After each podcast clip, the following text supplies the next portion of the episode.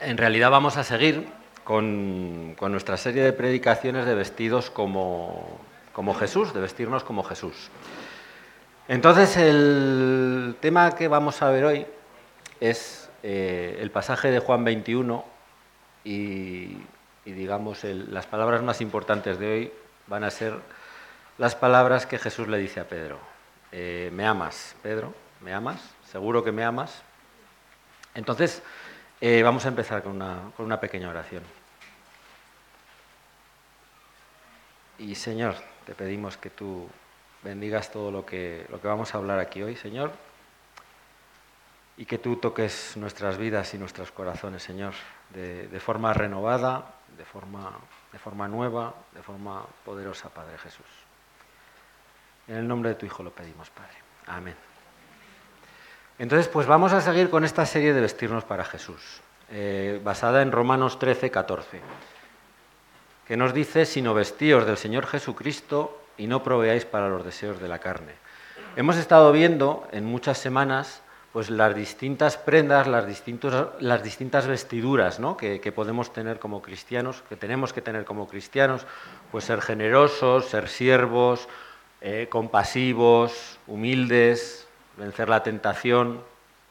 Todo esto son prendas que nos hemos ido poniendo o que tenemos que ponernos.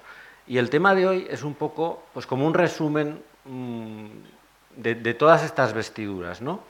De, decir, bueno, venga, mm, voy así todo vestido y entonces ahora eh, pues me sale al encuentro Jesús. Vamos a verlo hoy. Lo primero que vamos a hablar eh, es en Juan 21, eh, vamos a comenzar por el versículo 1 y los siguientes. Entonces, pues eh, imaginaos que estáis, no es domingo, sino que es lunes y vais a vuestros trabajos o estáis en vuestra casa, felices, jubilados, o, vais al colegio, al instituto, y os habéis convertido y, ya habéis conocido a Jesús, pero eh, la cosa no ha salido como esperabais y hay problemas y la vida pues no es de color de rosa. Y entonces un poco esta es la situación en la que estaban los discípulos, en Juan 21. Vamos a verlo. Dice, después de esto, de todas estas cosas que habían pasado, de que Jesús había muerto, había resucitado, pero eh, había habido problemas, los discípulos estaban pues, con bastante miedo, entonces Jesús se manifestó otra vez a sus discípulos junto al mar de Tiberias y se manifestó de esta manera. Estaban juntos Simón Pedro, Tomás, llamado el Dídimo, Natanael, el de Cana de Galilea, los hijos de Zebedeo y otros dos de sus discípulos. He contado siete discípulos. Y Simón Pedro les dijo, voy a pescar. Pues es que esto, Pedro estaba, decía, bueno, pues estamos aquí, eh, hemos estado con Jesús, hemos estado aprendiendo con Jesús, pero la cosa no ha salido muy bien. Porque como no habían entendido muy bien, pues claro, Jesús había muerto, había resucitado, pero no parece que lo hubieran entendido y eso que se les había parecido. Pero dice, Simón Pedro les dijo, voy a pescar. Es como volver a, lo que sé hacer, a mi trabajo, pues voy a trabajar, ¿qué voy a hacer? Pues esto se ha acabado. Y entonces los otros, pues que eran así más, pues Pedro era el líder, eh, dijo, dijeron, bueno, pues vamos nosotros también contigo. Y fueron, entraron en una barca y aquella noche pues no pescaron nada. Entonces a veces pues somos un poco así, ¿no? Que que hemos sido cristianos, hemos conocido a Jesús, pero a veces pues podemos acomodarnos o, esperar una cosa de Dios y que no ha pasado, y entonces volvemos pues como pues, a lo que conocemos, pues vuelvo a trabajar, vuelvo a mi vida, vuelvo, pues bueno, sí, he conocido a Jesús, sí, ellos habían conocido a Jesús, habían estado con Jesús, pero llega un momento que dicen, bueno, pues no sé, aquí no pasa nada, ¿no? Vamos a pescar, voy a trabajar. Pero Jesús y el Espíritu Santo pues no nos deja, no se olvida de nosotros. En Primera de Crónicas, capítulo 16, versículo 15, nos dice que Él hace memoria, Dios hace memoria de su pacto perpetuamente y de la palabra que Él mandó para mil generaciones. Aunque nosotros nos olvidemos, Dios no se olvida de nosotros. Y esto es lo que pasó con los discípulos, que Jesús nos había olvidado, Jesús no había terminado con los discípulos. entonces los discípulos estaban trabajando. Pero en ese trabajo humano la cosa no había salido bien, no, no pescaron nada. ¿no? Y cuando ya iba amaneciendo, habían estado pescando pues seguramente toda la noche, se presentó Jesús en la playa, pero los discípulos no sabían que era Jesús. Aquí hay un poco de, misterio, ¿no? Porque, porque le veían, pero como que no le conocían, pues un poco como los discípulos de Maús, ¿no? Que, que sí, pero no. Mm, eso, pues, lo entenderemos algún día, pero mm, no estaba claro que, que era Jesús, pero no era Jesús. Vamos a ir viendo. Y les dijo, hijitos, ¿tenéis algo de comer? Le respondieron, no, porque el trabajo no había ido bien. Entonces les dijo, echad la red a la derecha de la barca y hallaréis. Entonces la echaron y ya no, la podían sacar por la gran cantidad de peces. Y ahí hubo como una rotura ¿no? con esa vida que, estaban empezando a llevar, esa vida normal, y ya Jesús entra otra vez con lo sobrenatural, con lo poderoso. ¿no? Y entonces dice, entonces aquel discípulo a quien Jesús amaba, que es Juan, el que está escribiendo, dijo a Pedro, es el Señor. Y Simón Pedro, cuando yo que era el Señor, cuando lo oyó, porque él no lo había visto, no lo había conocido, dice, cuando yo que era el Señor se ciñó la ropa porque se había despojado de ella y se echó al mar. Y entonces empezó a caminar sobre las aguas. No. y yo pensé, fíjate que si, si Pedro hubiera entendido lo que, lo que Jesús era y quién era, hubiera podido ir caminando sobre las aguas otra vez. No hubiera sido la primera vez. Pero bueno, aquí nos dice pues, que se echó a las, a las aguas. ¿Y por qué se echó a las aguas y no caminó sobre las aguas? Porque Pedro aquí ya había reculado en su vida, ya había retrocedido.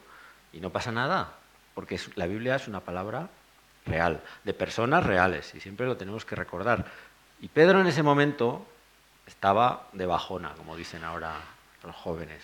¿Por qué? Pues porque las cosas no habían salido como él esperaba. Y entonces recuperó la ilusión, pero fue nadando es el Señor. Y Simón Pedro, al oírlo, dijo, qué ilusión, es el Señor. Y los otros discípulos vinieron con la barca y arrastrando la red de peces, pues no distaban de tierra, sino como de 200 codos. Y entonces al descender vieron brasas puestas y un pez encima de ellas, y pan. Y Jesús les dijo, traed de los peces que acabáis de pescar. Sacaron la red a tierra llena de grandes peces, 153. Y aun siendo tantos, la red no se rompió. Y aquí Jesús les dice, bueno, pues vamos a comer. Y ninguno de los discípulos se atrevía a preguntarle, ¿tú quién eres? sabiendo que era el Señor. Aquí esto es una situación como social incómoda, ¿no? que tienes lo que dicen el elefante en la habitación, como diciendo, pues mm, va a ser que es Jesús, pero mm, no sé, es que no, como que no lo veían claro. Es curioso, ¿no? Y aquí como que, que hay como la tentación otra vez de, volver a la vida normal, que Jesús vuelve a irrumpir en la vida de los discípulos y aquí los discípulos dicen, bueno, vamos a esperar a ver qué pasa, ¿no? Entonces vino Jesús, tomó el pan, les dio, les dio el pescado y era la tercera vez que se manifestaba a sus discípulos. Y, me acordaba yo de, Pedro, cuando Jesús se lo lleva y se aparece el profeta Elías, Moisés, y como que Pedro decía, ay, qué bien se está aquí, vamos a hacer un, enramado, ¿no? Y decía yo, pues a lo mejor, a lo mejor Pedro o los discípulos, pues volvieron a caer en esa tentación de qué bien estamos otra vez con el maestro, ¿no? Vamos a, estamos aquí comiendo, vamos a quedarnos aquí, que se está muy bien, ¿no? Pero entonces Jesús no nos deja. Jesús no quiere que tengamos una vida normal, mediocre, como cuando antes de conocerle, ¿no? Y entonces Jesús, cuando hubieron comido, está bien, estaban allí tranquilos, Jesús le dijo a Simón Pedro, Simón, hijo de Jonás, ¿me amas más que estos? Aquí ya tenemos como un, reto, ¿no? ¿Me amas más que estos? Y Pedro, que dice, hombre, vamos, le respondió, sí Señor, tú sabes que te amo. Él le dijo, apacienta mis corderos. Volvió a decirle la segunda vez, Simón, hijo de Jonás, ¿me amas? Pedro dijo, sí Señor, tú sabes que te amo. Le dijo, pastorea mis ovejas. Entonces aquí ya la cosa no iba tan, tan bien, porque Pedro sigue siendo Pedro y Pedro dice, sí que te amo, claro, claro que te amo, yo soy, yo soy Pedro, yo te amo. Eh, y entonces el problema está en que Jesús seguía insistiendo. Y supongo que a ti te ha pasado a veces que cuando a ti te insisten en algo, normalmente es porque no se creen que hayas hecho la cosa que te están pidiendo. O cuando tú si tienes hijos le dices a tu hijo, ¿has estudiado? Sí. Eh, ¿Seguro? Sí, seguro. Pues el hijo que le pasa, pues que dice, oye, mm, no te lo crees, ¿no? Entonces, aquí una primera tentación que podemos decir es decir, no, pero es que esto era para, para Pedro, ¿sabes? No era para el resto de los discípulos, porque está confrontando a Pedro. Entonces aquí podemos leer varios versículos en la Biblia que te van a, mostrar que esto no es solo para Pedro, que es para todos nosotros. En ese momento fue para Pedro, pero era para todos los discípulos y después para todos nosotros. Tenemos en Lucas 10 eh, que el Señor mandaba de 70 en 70 y les dijo que la mies era mucha y los obreros pocos, y que nos enviaba como corderos en medio de lobos, y que rogáramos al Señor de la mies que enviáramos obreros a su mies. Es decir, los obreros para predicar somos todos. En Hechos 1 les dice a los discípulos que recibirán poder y van a ser testigos en Jerusalén, en Judea, en Samaria y hasta el último de la tierra. Este reto es para todos nosotros, no solo para Pedro. Entonces, date por aludido, no te escapes, porque a veces, a veces pues, tenemos la tentación, o yo he tenido la tentación de decir, bueno, a lo mejor esto es solo para los jefes, o para los ancianos, o para los coordinadores de grupos caseros. No, esto es para todos. Imagínate que está ahí Jesús y te está diciendo, ¿me amas? ¿Seguro que me amas? Y aquí, si vamos al original en griego, al texto en griego, es mucho más potente. Porque eh, en estas dos veces, eh, para, para la palabra amor, en griego hay cinco tipos de amor. Eh, el amor, mm, hay varios tipos, pues el amor eros, que es el amor así más por la pareja, por la familia se estorgue, eh, filauta es el amor que uno siente por uno mismo, pero hay aquí dos tipos de amor que son los que nos interesan a nosotros hoy, que son el amor ágape y el amor filia. filia. Dice, el amor ágape es el amor incondicional que el amante tiene en cuenta solamente el bien del ser amado. Es un amor como el más el más potente, el más poderoso, ¿no? Y luego está el amor que siente uno por sus amigos, que es el amor filía este. Y entonces, las dos primeras veces que Jesús le pregunta a Pedro, utiliza el verbo ágape, que es como tú me amas incondicionalmente, con todo tu corazón, con todas tus fuerzas. Y Pedro le contesta, sí, yo te amo como amo a mi amigo Manolo o a mi amigo Pepe, porque Pedro contesta con el verbo filía, no, contesta con el verbo ágape. Entonces es como un amor, pero menos, menos lanzado del que Jesús está demandando. Entonces, a veces eh, podemos pensar en esto esta semana, de que Jesús nos está pidiendo ese amor incondicional, ese amor que se lanza, ese amor de la ilusión de es el Señor. Y yo, ¿cómo le estoy llamando? Como le estoy llamando, como, como estoy llamando a mis amigos, como estoy llamando, no digo a mi mujer, ¿no? O sea, como estoy llamando otras cosas, estoy llamando a Netflix, como estoy llamando mis aficiones. Y entonces, lo peor es que Jesús vuelve a preguntar. Le dijo la tercera vez, Simón, hijo de Jonás, ¿me amas? Y aquí, este verbo que usa Jesús es el verbo filei, ya no usa el verbo ágape. Jesús baja el nivel, baja el nivel de ese amor que espera de Pedro. Y eso es lo que a Pedro le pone triste, porque dice, ostras, se ha dado cuenta. Y le respondió Pedro, Señor, tú lo sabes todo, tú sabes que te amo. Aquí ya tú lo sabes todo, ahí hay mucho que decir. Jesús le dijo, apacienta mis ovejas. Y es que esta tercera vez es cuando Jesús le dice, mira Pedro, no me engañes, yo sé cuánto me amas. Y a lo mejor no me, no me estás amando tanto como yo te pido, pero yo lo sé. Y es entonces cuando Pedro se entristece. Y, tenemos que, que, ser sinceros ante Dios y decir, Señor, tú lo sabes todo. Tú sabes cuánto te amo y cuánto no te amo. Lo que te doy y lo que no te doy. Vamos a derramarnos sobre, sobre Dios, sobre Jesús. No podemos mentirle. Si le amas lo justo, pues díselo, dile, oye, me falta amor por ti, Señor. Podemos orar, podemos orar al Espíritu Santo. Pedro lo reconoció y Pedro se entristeció, pero Pedro no mintió. Pedro dijo, Señor, tú lo sabes todo.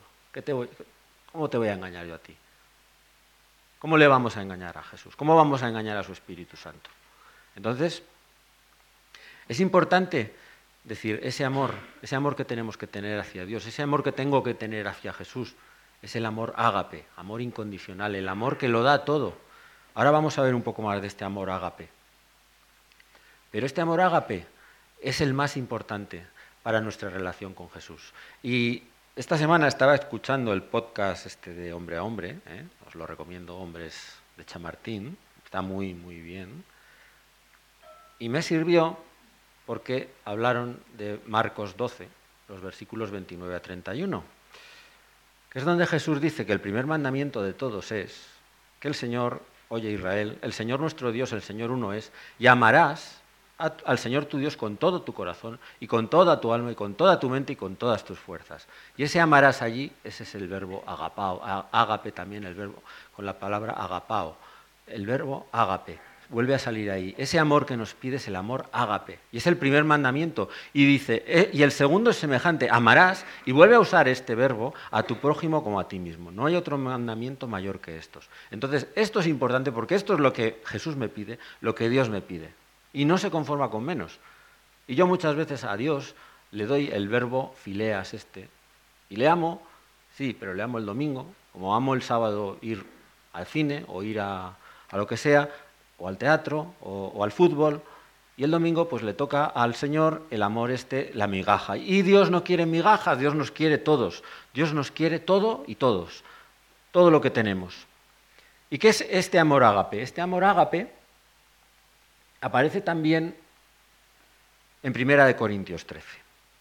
Este es el versículo que, se dice mucho en las bodas y, a veces raya un poco la cursilería, pero nos sirve hoy mucho. No sé, le tengo un poco de manía, ¿qué pasa?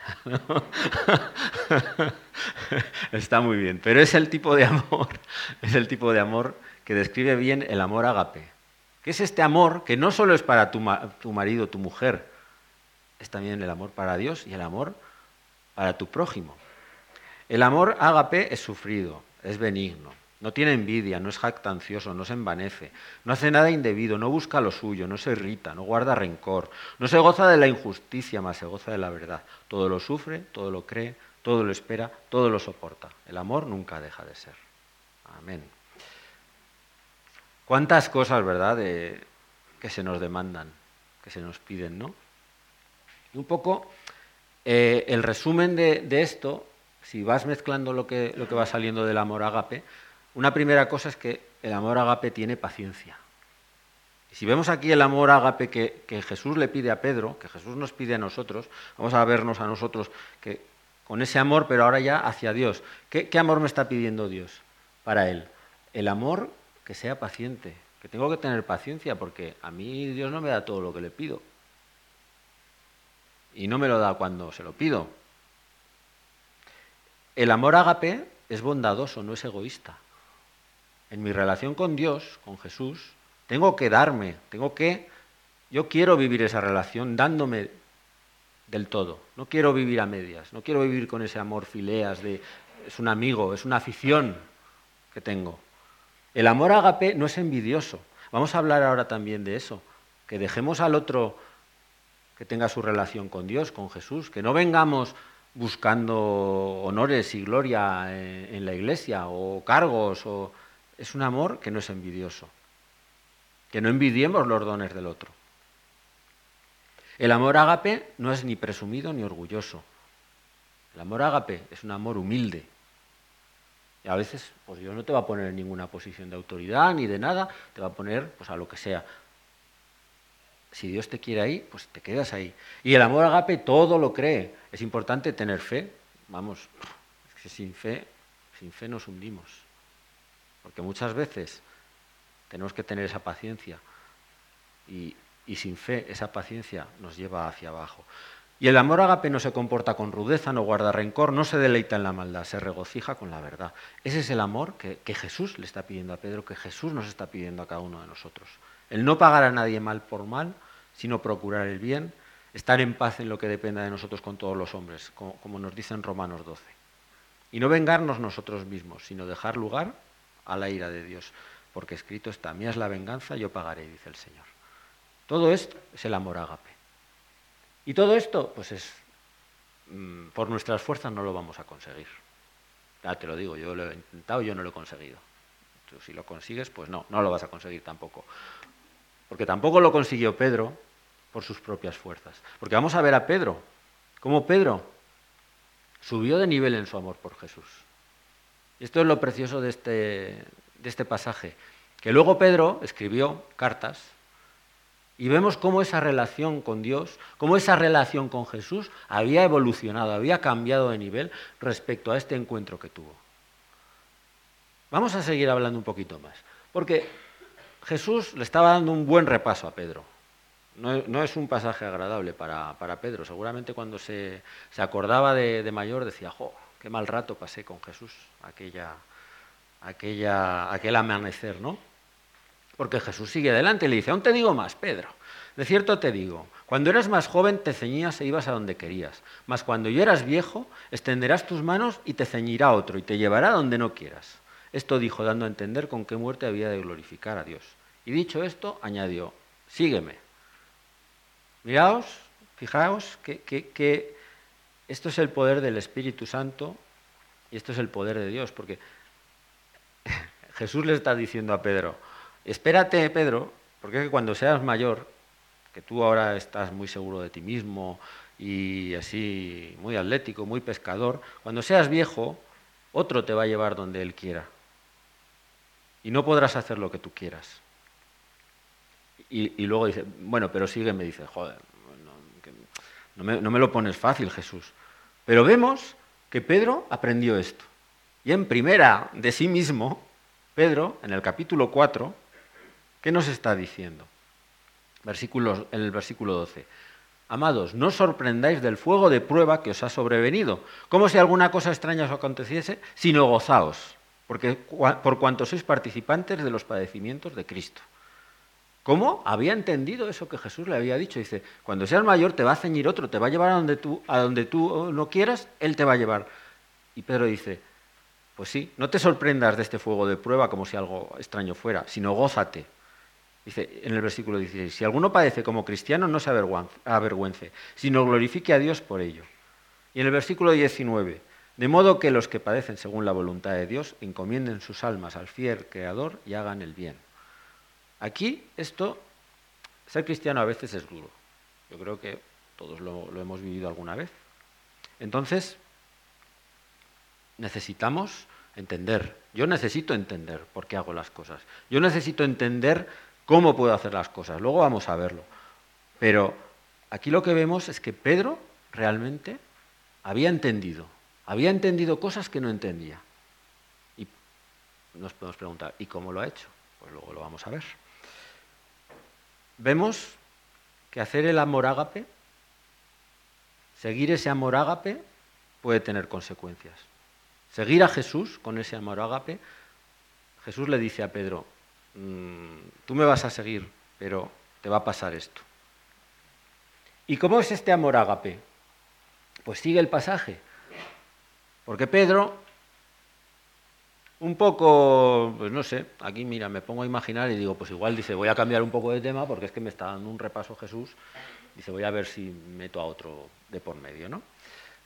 Y entonces volviéndose Pedro, vio que le seguía el discípulo a quien amaba a Jesús, que era Juan, el mismo que en la cena se había recostado al lado de él y le había dicho, Señor, ¿quién es el que te ha de entregar?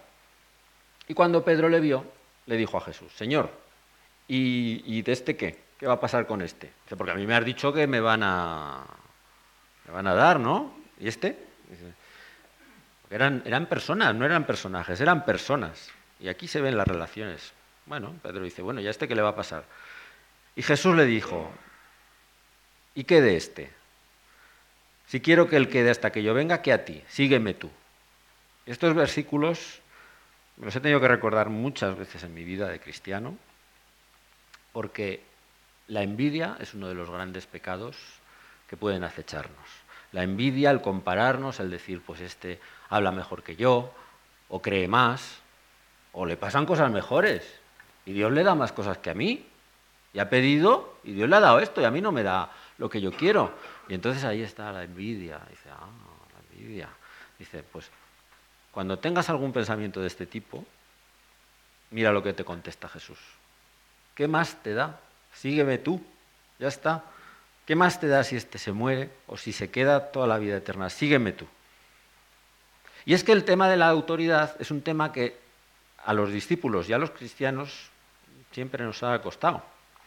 Porque hay muchos capítulos en la Biblia, en los Evangelios, en, los cuales aparece cómo los discípulos iban discutiendo porque no habían entendido nada. Por ejemplo, en Mateo 20 tenemos que la madre de los hijos de Zebedeo se fueron a Jesús, la madre, en las madres, que son, son muy se preocupan mucho por las cosas. Entonces dijo, yo a mis hijos los dejo colocados con, este Jesús. ¿eh? Y entonces, postrándose ante él, ¿eh? que estaba ahí, dice, dijo Jesús, ¿qué quieres? Ya, ya lo sé lo que quieres, pero bueno. Dice, ordena que en tu reino se sienten estos dos hijos míos, el uno a tu derecha y el otro a tu izquierda. Yo me, me imagino a la madre postrada, a los dos hijos así, que ya tendrían sus años, que no habían entendido nada. Y entonces Jesús les responde, ¿no sabe, dice, no sabéis lo que pedís, ¿podéis beber del vaso que yo he de beber? ¿Ser bautizados con el bautismo con que yo soy bautizado? Y ellos le dijeron, podemos. No entendían todavía lo que iba a sufrir Jesús y, por lo que iba a pasar. Y entonces los otros diez se enojaron contra los hermanos. O sea, fijaos cómo estaba aquello.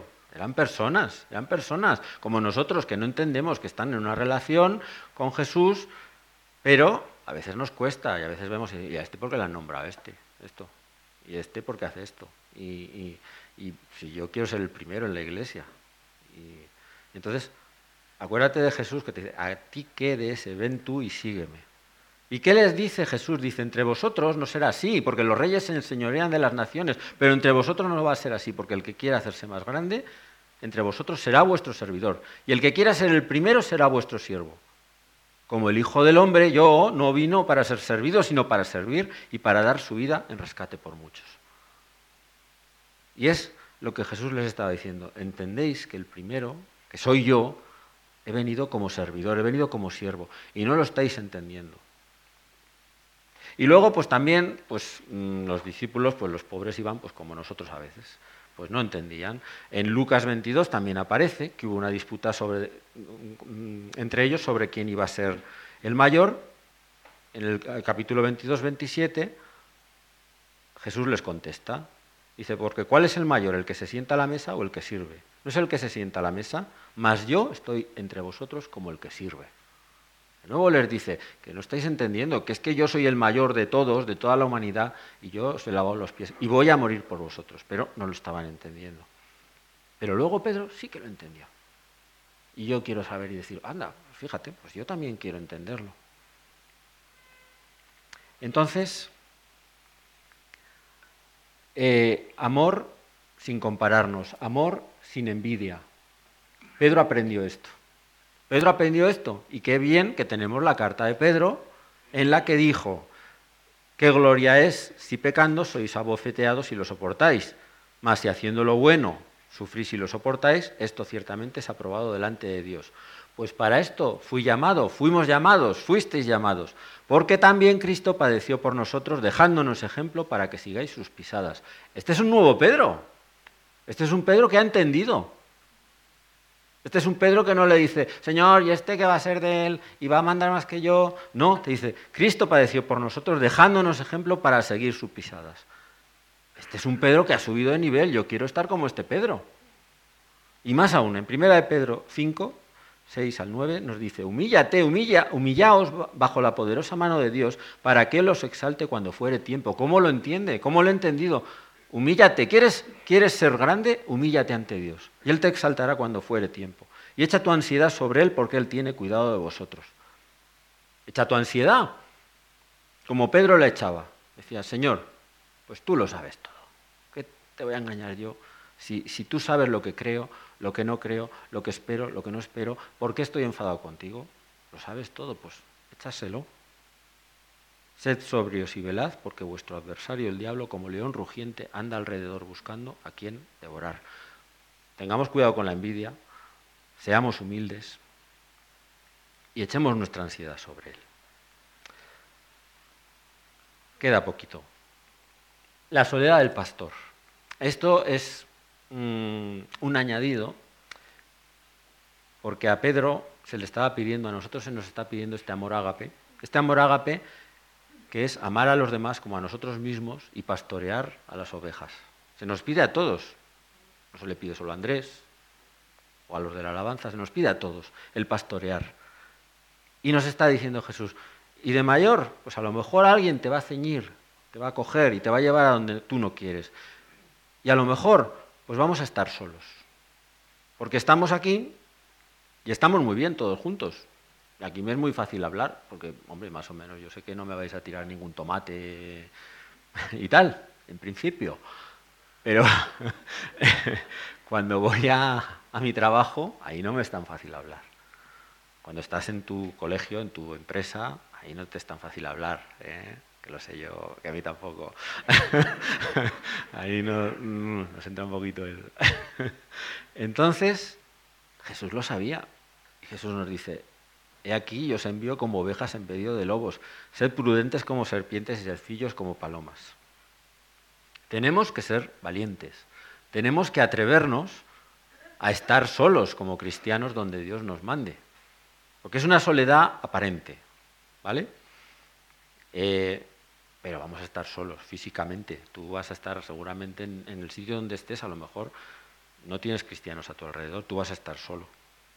Pero se nos ha, llamado a ser luz, nos dice Mateo 5:15. No se enciende una luz y se pone debajo de un almuz, sino sobre el candelero y alumbra a todos los que están en la casa. Entonces, Aquí estamos 150 bombillas. Imaginaos una habitación con 150 bombillas.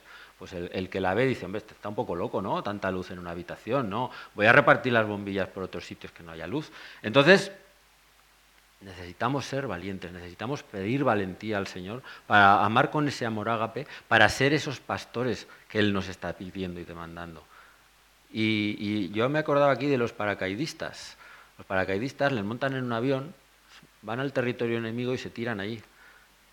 Y una de las cosas que dicen es que siempre están rodeados, pero porque su esencia es estar rodeados, porque te van a tirar en medio de, del enemigo. Entonces, tenemos que atrevernos a ser así. Tenemos que atrevernos a orar a Dios y decir, dame esa valentía, Señor, de encontrarme solo, aparentemente solo, y hablar de ti, y pastorear esas ovejas perdidas. Y sí que me, gustaría recordar también a Pedro, que Pedro le dijo, Jesús, eh, te van a ceñir y te van a llevar a donde tú no quieras. Y tú morirás de una determinada forma, pero morirás cuando, cuando Dios te llame. Porque fijaos en Hechos 12, que es muy, un pasaje muy potente, que en ese, en, ese capítulo nos dice que el rey Herodes eh, echó a mano, mano, a algunos de la iglesia para, para maltratarles y mató a espada a Jacobo, hermano de Juan. Cuidado, o sea, aquí en un versículo te despachas un discípulo. O sea, en un versículo, pues dice, eh, mató a espada a Jacobo. Dices, ostras, aquí no hay historias de, y Jacobo y vino y entonces otro entrelazado. No, no, le mató a espada. Y viendo que esto había agradado a los judíos, procedió a prender también a Pedro. ¿Qué creéis que pensaría Pedro? Pues, ah, pues me va a matar a mí también. Pero entonces, entonces Dios mandó un ángel y ese ángel cogió a Pedro y le sacó de allí. Y pensaba yo, Dios es el que tiene la última palabra. Y es verdad que a Pedro, Pedro murió, está allí eh, con Jesús en la vida eterna. Jacobo murió, luego se encontraron y dijeron, jo, a mí me cortaron la cabeza más fácil que a ti. ¿eh? y algunos de nosotros, pues igual nos cortan la cabeza, esperemos que no. Y otros, pues Dios nos mandará un ángel y nos liberará. O mandará una persona Dios es soberano, pero tenemos que ser conscientes de que la última palabra la tiene Dios. Dios es el que da la vida como la muerte. Y ninguno de nosotros moriremos mientras Dios no lo permita. Y esto, qué, bonito es y qué, potente es, porque Jesús le dijo, cuando, cuando seas mayor, cuando me des ese amor ágape, eh, te ceñirán, pero cuando yo quiera. Y en ese momento que Jacobo había muerto a espada y que la iglesia tenía miedo y que Pedro seguramente tendría miedo, que esperaban, la iglesia estaba orando por él, pero cuando se presentó en la casa, porque el ángel le sacó de la cárcel, los otros estaban como diciendo, anda, ya, ¿qué, ha pasado? ¿Qué ha pasado? Ellos estaban orando, pero ellos no esperaban eso. Entonces, ese amor, ese amor tiene precio, tiene, tiene unas consecuencias, pero que seamos conscientes de que no estamos solos, nunca estamos solos. Seamos valientes, atrevámonos a estar en esa soledad aparente, pero oremos al Espíritu Santo, tenemos a nuestros hermanos, volvemos cada domingo a replegarnos, nos alimentamos y Dios nos pide que seamos valientes, como Pedro, que demos ese amor ágape. Y vamos a acabar. Dice, vale, dice, ¿me amas? Sí, yo te amo, Jesús. Dice, venga, ven y sígueme. Pero mm, hay muchos retos aquí, Jesús. Hay un amor muy potente que yo no sé dar. Y encima a lo mejor me persiguen y me ciñen y no sé qué. ¿Y por qué? ¿Por qué? ¿Por qué tengo que hacer yo todo esto? Pensaba yo al final de la predicación. Decía, ¿pero por qué? Dice, pues por la vida eterna. Por la vida eterna. Dice, la paga del pecado es muerte, mas la dádiva de Dios es vida eterna en Cristo Jesús, Señor nuestro. Tenemos por fruto, nos dice en el versículo 22 de Romanos 6, tenemos por fruto, tenemos que tener por fruto la santificación, apartarnos para Dios. Y como fin, la vida eterna. La vida eterna. ¿Por qué quieres hacer esto? Pues mira, si no lo ves claro, porque yo quiero la vida eterna, yo me quiero ir al cielo. Yo me quiero ir al cielo. Pues ese es el por qué. ¿Y el cómo? Porque esto tiene tela, ¿no? Porque hemos visto un Pedro que, pensaba de una manera y luego entendió muchas cosas, cambió de nivel, dijo, sí, el primero tiene que ser el último, el, el que sirve. Yo entiendo dónde Dios me lleva, dónde Dios no me lleva. ¿Y cómo consiguió esto? Pues es que no podía dejar de decirlo. ¿Qué pasó en la vida de Pedro para que entendiera estas cosas? El Espíritu Santo. El Espíritu Santo. El Espíritu Santo es el que cambió esa vida de Pedro y Pedro salió allí a hablar en Pentecostés. Y entonces, esto es así. Entonces dice, no es nuestras fuerzas. Vamos a orar, hermanos. Ahora vamos a tener la, Santa Cena. Vamos a orar para, para que el Espíritu Santo se derrame en nuestras vidas. Porque yo leyendo, investigando, pensando en Pedro, pensé, la clave fue el Espíritu Santo. Es lo que transformó su corazón, es lo que le dio poder, es lo que le hizo hablar como hablaba en primera de Pedro. Porque el Pedro de antes era un buen hombre, seguía a Jesús, tenía su buena voluntad, eh, tiraba para adelante, tiraba para atrás. Pero bueno, pero es que el Pedro de primera de Pedro había entendido todo, había entendido, bueno, todo, casi todo. Y había entendido muchas cosas que no entendía. ¿Y por qué? ¿Cuál fue el gran cambio? El Espíritu Santo. Esta es una diapositiva que ya puse en otra predicación, pero que tenemos que, volver a recordar. Jesús dijo que nos convenía que Él se fuera para que viniera el Espíritu Santo. El Espíritu Santo, que podemos ir recordando, que nos revela el mensaje de Dios, que estamos sellados con Él, que intercede por, nosotros ante Dios. Cuando nosotros no sabemos qué pedir, Él intercede, va más allá de nosotros y que nos da poder. Y ese es el que nos va a capacitar para amar con ese amor ágape a Dios, para amar con ese amor ágape a los hermanos, a los que no vemos, a los que están fuera de aquí, porque por las obras no vamos a poder, por nuestras fuerzas vamos a caer, como cayó Pedro una y otra vez, como cayeron los discípulos.